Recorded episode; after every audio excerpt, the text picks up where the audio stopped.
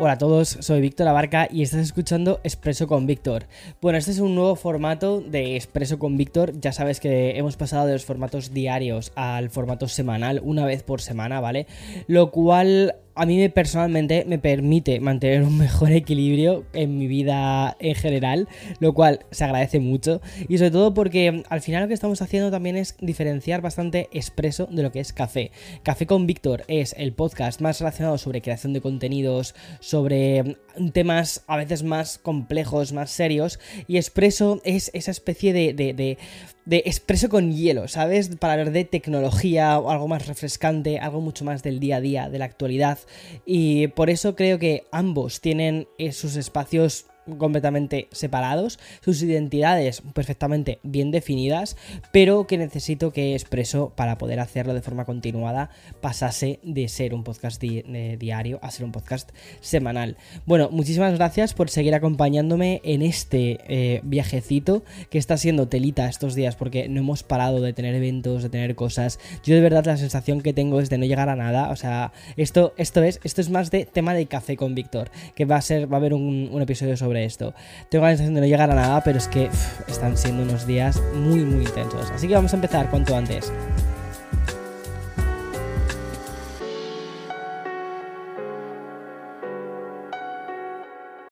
This episode is brought to you by Shopify. Forget the frustration of picking commerce platforms when you switch your business to Shopify, the global commerce platform that supercharges your selling wherever you sell. With Shopify, you'll harness the same intuitive features, trusted apps, and powerful analytics used by the world's leading brands. Sign up today for your $1 per month trial period at shopify.com slash tech, all lowercase. That's shopify.com slash tech. Hemos terminado ya con los tres grandes eventos de octubre y aunque esto no significa para nada que se acabe Techtober, porque realmente estamos justo comenzando octubre, sin embargo, vale, los eventos de Apple, Microsoft, nos faltaba Google para tener ya como, como, como los tres grandes elementos, ¿no? Los tres grandes del mercado. Y mm, es que justo esta semana se presentó el filtradísimo Pixel 8, uno de los lanzamientos de la historia que más prestaciones hemos conocido meses antes de su lanzamiento, por no decir que al final sabíamos todo antes de su lanzamiento. Pero como te digo, al final no dejaban de ser filtraciones y he preferido esperar a que se celebrase este Made by Google, en el que pude, por cierto, asistir. Fue muy guay poder asistir a este evento en, Nueva York. Mira, una de las cosas buenas que tiene esta ciudad es que en esta ciudad pasan un montón de cosas, de, eventos, de presentaciones y todo esto. Entonces, al final, muchas veces es muy fácil poder eh, acceder a ese tipo de eventos, básicamente porque estás en el sitio, ya está, básicamente. Bueno, y como te digo, ¿vale? El secreto del Pixel 8, que era un secreto a voces, pues se ha hecho realidad. Y ya conocemos de forma oficial cómo son los nuevos Pixel 8, 8 Pro y también los accesorios, el Watch y los Buds. Bueno, dos dispositivos que creo que representan la nueva era de Google más centrada en la inteligencia artificial. Al menos así es como lo han planteado, así es como lo hicieron llegar durante la presentación y me parece que está muy acertado. Y eso es lo que mm, resalta mucho sobre el nuevo chip, el Tensor G3, un procesador que se convierte en el corazón de un teléfono con un alma muy de inteligencia artificial. Y es que este nuevo Tensor G3, aunque ya estoy viendo algunas primeras pruebas de rendimiento que se están haciendo por internet y es un poquito, o sea, no es como tan potente como otros mm, procesadores de la industria, sin embargo, sí que amplía muchas de las características de sus predecesores, pero mm, se pone al servicio de un software que busca una mayor productividad y de hecho el asistente de Google es uno de sus grandes beneficiados en la mejora de este procesamiento y de la implementación de la inteligencia artificial. Por ejemplo, te va a resumir el contenido de las webs, te va a transcribir las notas que hayas grabado en la aplicación correspondiente y, mm, como digo, vale pura productividad. Y esto va a ser algo que va a ir en aumento durante los próximos meses, porque muchas de las cosas que se van a lanzar, creo que es la semana que viene cuando sale el producto, eh, realmente veremos otra actualización grande en diciembre donde meterán más cosas relacionadas con la inteligencia artificial. Pero volviendo a las, a las prestaciones del Pixel 8 y 8 Pro, te cuento bien que vienen con uno, con una pantalla de 6,2 pulgadas, el pequeñito, y 6,7 respectivamente el grande. De hecho, la versión Pro dispone de 160, pero 160 nits, de 1600 nits de brillo para contenido en HDR y 2400 nits de brillo máximo. Y los modelos cuentan con frecuencias de actualizaciones de 120 Hz, incluyendo el Pixel 8 normal. O sea, esto es bastante curioso. Y en cuanto a las cámaras, el Pixel viene con una cámara principal de 50 megapíxeles con super res zoom de hasta 8x y un zoom de, mm, de calidad óptica de 2x. Y la segunda cámara se trata de una lente ultra ancha de 12 megapíxeles con enfoque automático que abarca un amplio campo de visión de 125,8 grados. Mientras tanto, en la parte frontal vas a encontrar una cámara de 10,5 megapíxeles que ofrece un campo de visión de 95 grados y enfoque fijo. Obviamente, ¿vale? El Pixel 8 Pro va más allá en este aspecto, con sensores mejorados para las cámaras de 50 megapíxeles, el ultra angular que es de 48 y el teleobjetivo también es de 48.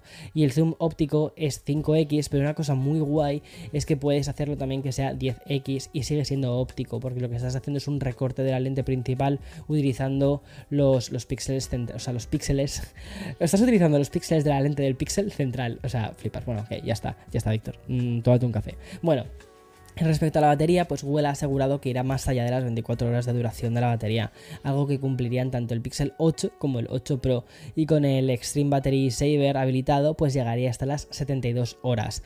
Por cierto, no quiero pasar a la siguiente noticia sin contarte que el Pixel 8 Pro incorpora una novedad, que es el, sensor de temperatura, o sea, un poco como los, como los relojes inteligentes. Y es que Google lanzará los dos modelos el 12 de octubre y lo va a hacer a 699 como precio base para el Pixel 8 y 999 dólares para el Pixel 8 Pro. Creo que en España el Pixel 8 Pro, creo, ¿eh? me suena que salía a 1100 euros. Además que es curioso porque este año por fin, por fin, gracias, gracias Google, en España se va a vender también a través de distribuidores como por ejemplo el Corte Inglés y mm, creo que también Orange lo iba, lo iba a vender. Antes solo se vendía, bueno, antes, antes solo se vendía por el canal principal, que es a través de la web de Google, y también a través de Amazon. Y ahora ya pues vas a poder verlos también en la tienda antes de poder decidir cuál es la compra. Ahora, ¿cómo va a funcionar para México? Todavía no lo sé, pero espero de verdad que Google se ponga las pilas con esto. Bueno, pues no ha sido el único dispositivo que Google presentó en este Made by Google, porque también hemos conocido la segunda generación de su reloj inteligente, que es el Pixel Watch 2, que ya por fin es una realidad y supone una pequeña actualización respecto al modelo anterior en muchas de sus características. Por ejemplo, en, diseño. Hay pocos cambios, ¿vale? los que han hecho ahí. Pero sigue apostando por una pantalla AMOLED con un brillo máximo de 1000 nits. Y en el, en el caso, o sea, y, la esfera es de 41 eh, milímetros. Y este nuevo Pixel Watch 2 está fabricado con aluminio reciclado y cuenta con una capa de cristal Gorilla Glass 5 para su protección. Y lo, lo que preside es una especie de, de, botón de acción con una corona circular giratoria para mejorar la navegación por la interfaz. Y como es habitual ya en este tipo de dispositivos, Google también incluye la posibilidad de intercambiar las correas. Respecto a las mejoras, quizás las más importantes las encontremos en la potencia con el nuevo procesador Snapdragon W5 Plus generación 1. Y es que este chip va a mejorar tanto el rendimiento como la gestión de la energía eficiente. Por lo tanto, han corregido muchas cosas que hizo que el Pixel Watch 1 fuese como un poco de... En fin, ¿sabes? Y luego en cuanto a los sensores, el Pixel Watch 2 incorpora modelos de temperatura y y también de, conductividad eléctrica cutánea, además de una renovada medición cardíaca. O sea, es como que han hecho, o sea, físicamente parece igual, pero por dentro han solucionado un montón de cosas.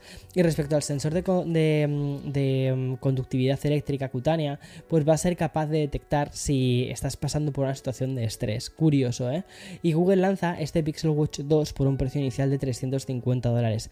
Es decir, 50 dólares menos que el último Apple Watch Series 9. Creo que voy a hacer un vídeo, o sea, voy a hacer una review de este producto porque me parece bastante curioso. El año pasado no lo hice, a pesar de que tenía el Pixel Watch, ¿eh? No lo hice porque personalmente no me gustó. Eh, pero este año considero que es bastante interesante y que es por fin el momento de analizarlo. Bueno, vamos a acabar con este Made by Google con la noticia más software de todas y está relacionada con la inteligencia artificial, pero totalmente. Igual que vimos con Amazon y Alexa, pues Google también va a llevar su chatbot al asistente para mejorarlo. Y obviamente estamos hablando de BART. Bueno, la herramienta de inteligencia de Google se va a integrar, o sea, BART se va a integrar al asistente para combinar el razonamiento generativo del propio BART con el carácter de ayuda personalizada del asistente, lo cual era totalmente lógico, gracias. Y el objetivo no es otro que elaborar respuestas pues más concretas y más contextualizadas. En otras palabras, ¿vale? Te tienes que olvidar de esa etapa de la que los asistentes se limitaban a responder a preguntas rápidas y tareas inmediatas. En plan, enciende las luces, te las enciende, apaga las luces, te las apaga. Eh, o que como muchísimo te preguntas, ¿qué hay luces quieres apagar? No, sino que puedas eh, interactuar con el asistente de una forma muchísimo más natural. Y luego además integrar BART en el asistente va a suponer que este también te pueda ayudar a planificar viajes y buscar, buscar entre tus correos electrónicos, crear listas de compras o mm, incluso hasta enviar mensajes. Y obviamente a través de texto, voz o imágenes, lo que permite conversaciones más contextuales y mucho más naturales. De momento, esta integración está en su primerísima etapa de desarrollo, pero llegará en los próximos meses a los usuarios que adquieran un Pixel 8 y un Pixel 8 Pro, para, mm, pero luego irá expandiendo a todos los dispositivos Android y quizás también a los de iOS, ¿eh? curioso. Y esta semana por fin hemos tenido noticias sobre uno de los problemas más comentados en redes sociales desde que se lanzó el último iPhone 15. Como seguramente habrás visto por ahí, quizás puede ser que, tengas uno de estos modelos y que lo hayas experimentado tú mismo, pues ha tenido el iPhone 15 Pro algunos problemas de sobrecalentamiento. Y tenemos noticias frescas sobre Apple y su último lanzamiento del, del iPhone 15. Y es que si tienes uno de estos productos, que sepas que la actualización que han lanzado eh, hoy, mm, hoy mismo, no, ayer fue, eh, que es iOS 17.0.3, pues eh, básicamente lo que aborda son los problemas de calentamiento que han afectado a los iPhones durante este tiempo. Vale, yo la he instalado, o sea, ya lo conté en, en Twitter, que a mí me ha pasado un par de veces, ¿vale? El tema de los problemas de calentamiento. O sea, calentamiento injustificado, ¿vale? Porque es normal, por ejemplo, si estás instalando cosas, si estás haciendo, eh, por ejemplo, cuando estás instalando el teléfono por primera vez, es normal que se te esté calentando básicamente porque está haciendo un montón de procesos de indexación de contenido de un montón de historias. Y suele tardar, cuidado, que eso es una cosa que mucha gente tampoco, mm, cosa que desconocen, es que el, iPhone, mientras eh, durante los dos, tres primeros días, sigue indexando contenido, sobre todo si estás haciendo el tema de, mm, ay, ¿cómo se llama esto? De la recuperación desde la nube, ¿sabes? Está, sigue bajando contenido, sigue y optimiza procesos cuando, por ejemplo, tú no estás utilizando el, el teléfono. Lo tienes en la mesa, lo estás sin utilizar, entonces ahí es cuando se pone a indexar cosas. Eh, y ahí es cuando de repente lo tocas y dices, uy, si está más caliente, no lo estoy utilizando, ¿vale? Esto eh, es normal durante los primeros días. Ahora, lo que me ha sucedido em, con, o sea, y por eso lo conté en, lo conté en, Twitter, fue que hubo dos casos, por ejemplo, uno utilizando la cámara que tampoco está haciendo cosas demasiado eh, extrañas y otro caso, no me acuerdo cuál fue, lo tengo documentado, pero también era, otra cosa que no tenía por qué calentarse y se calentó un poquito más de la cuenta y dije yo, ¿eh? ¿Qué pasa con esto? Eh, a ver, no fue nada que dijese OMG como por ejemplo en internet se ha hecho muchísimo ruido y muchísimo eco, pero eh, me alegra mucho que Google, o sea, que Google, que Apple haya dicho, espera, que esto es algo que sucede, esto es algo que, tal y vamos a, a revisarlo y corregirlo. Y ya lo han corregido con iOS 17. Desde que lo tengo, tengo que decirte dos cosas. Uno, eh, la batería, porque yo vengo de un iPhone iPhone 14 Pro y me he pasado al 15 Pro Max. La batería sí que he notado ahora un aumento bastante, bastante, bastante sustancial, ¿vale? Em, que esto es algo que personalmente me ha gustado mucho. Y segundo, pero claro, todavía sigo como quien dice acostumbrándose, porque pasar de un 14 Pro a de repente un 15 Pro Max, sí que estoy notando que es una batería de, ok, wow, espérate, espérate esto. Y, y sí que he notado quizás un cambio sustancial. Cuando pasé del 14 Pro al 15 Pro Max inicialmente y cuando hice la review, me pareció que sí que mejoraba respecto a lo que ya tenía, pero eh, no me pareció un salto tan grande como ha parecido ahora. Ahora sí que me parece un salto bastante grande. Y dos, eh, no he notado en este día y medio que llevo con ello ningún tema de calentamiento, lo cual se agradece. Y luego es que, eh, ah, sí, vale, ya me acuerdo. Fue con Instagram, la aplicación con la que se me calentó. Eh, Esto es muy curioso, ¿vale? O sea, y básicamente parece ser que de hecho han dicho que algunas aplicaciones de Meta no estaban bien optimizadas o algo así. Y afortunadamente Apple ha trabajado muy rápidamente en esto y ya tenemos la solución en forma de actualización. Así que si tienes un iPhone, bueno, siempre te recomiendo que actualices tus dispositivos. Pero ahora, más que nunca, sobre todo si tienes un iPhone 15 Pro. Y hoy volvemos a hablar de nuevos cambios en, en X o la plataforma que antes conocíamos como Twitter, que ha implementado la eliminación de los titulares en los fragmentos de enlaces en las publicaciones. Es decir, cuando añades un link a un tweet, la previsualización ya no va a mostrar el titular de la noticia. Em, simplemente va a ser una foto y ya está, ¿vale? Un cambio del que te hablé hace unas semanas y que ha llegado por fin esta semana. Bueno, por fin, no sé si es una buena o mala noticia, la verdad. Según defiende el propio Elon Musk, el cual se ha hecho responsable de esta iniciativa, eliminar los titulares de las previsualizaciones de los enlaces mejora la estética, ya que convierte a las publicaciones en tweets más compactos con el timeline de los usuarios. Aunque em, esa explicación no acaba del todo de convencer. Y lo que sí es verdad es que eliminar los titulares es un golpe bastante potente contra la dictadura del, clickbait, porque ya no vas a tener ese titular goloso que te hace entrar. Aunque hecha la ley, también está hecha la trampa, y es que va a ser tan sencillo como que los medios añadan en el diseño de la, imagen el propio titular, o sea, un poco como se hacen los eh, las portadas de los vídeos de YouTube. Por cierto, esta implementación no se va a aplicar en todos los enlaces publicados en X, y es que en el caso de los anuncios publicitarios sí que vamos a seguir viendo los titulares. Otro de los motivos por los cuales X ha decidido hacer este cambio es el de promover su suscripción de pago.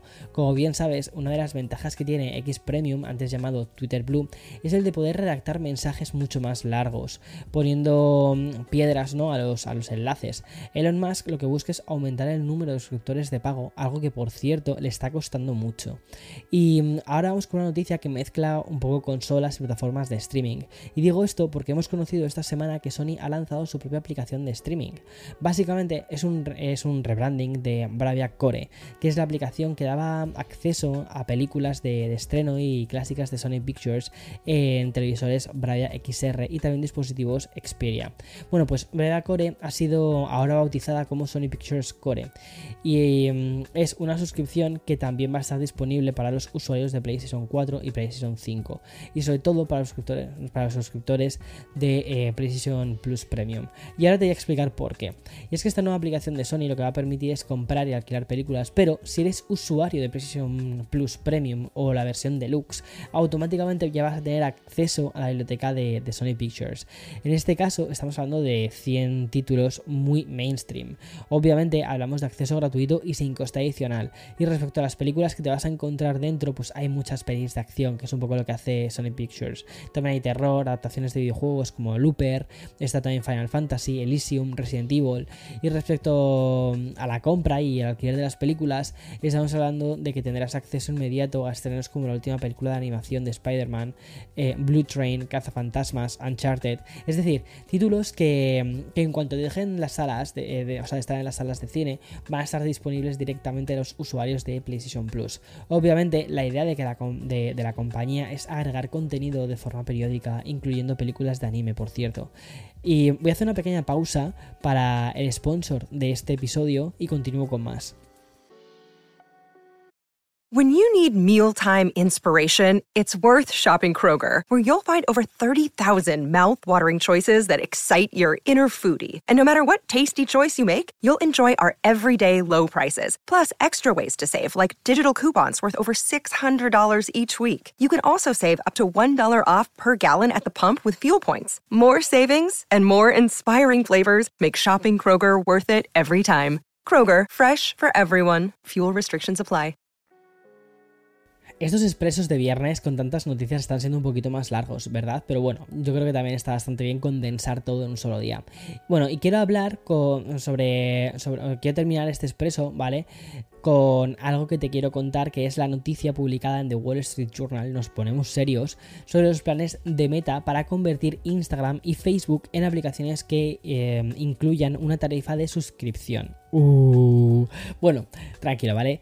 Tranquila, si estás escuchando desde México o desde cualquier país de Latinoamérica, pero no si me estás escuchando desde España. ¿Y por qué te digo esto? Porque mm, esta posibilidad, o oh, como que mal lo he vocalizado, esta posibilidad de cobrar una tarifa de suscripción solo sería aplicada en Europa. Te explico por qué. Según informan desde el Wall Street Journal, esta tarifa de suscripción podría ser de 14 dólares al mes carísimo, solo para Instagram. Una tarifa combinada de 17 dólares al mes para acceder sin publicidad tanto a Facebook como Instagram en el escritorio. Esta implementación permitirá a los usuarios no tener que aceptar anuncios basados en sus datos personales. Y es que Meta cada vez tiene más problemas legales en Europa a causa de este funcionamiento. El dicho de que cuando no pagas por un producto, el producto eres tú, bueno, pues es algo que habíamos asumido siempre todos los usuarios de Instagram o Facebook. Sin embargo, los tiempos están cambiando y las nuevas normativas europeas no aceptan ese uso de los datos privados. De hecho, la posible llegada de tarifas de pago a Meta tiene un detonante muy claro en el fallo judicial que dictaminó que Facebook ha de solicitar de forma muy clara que los usuarios acepten sus datos personales. Y mm, el fallo también incluía una alternativa para las plataformas, que era explorar modelos de suscripción. Pues bien, dicho y hecho, o al menos así es lo que señalan desde el Wall Street Journal. Ahora, ¿pagarías 17 euros mensuales por utilizar Instagram? Bueno, ya no te pregunto de Facebook porque me imagino cuál sea la respuesta. En fin, la semana que viene, como siempre, más y mejor. Chao, chao.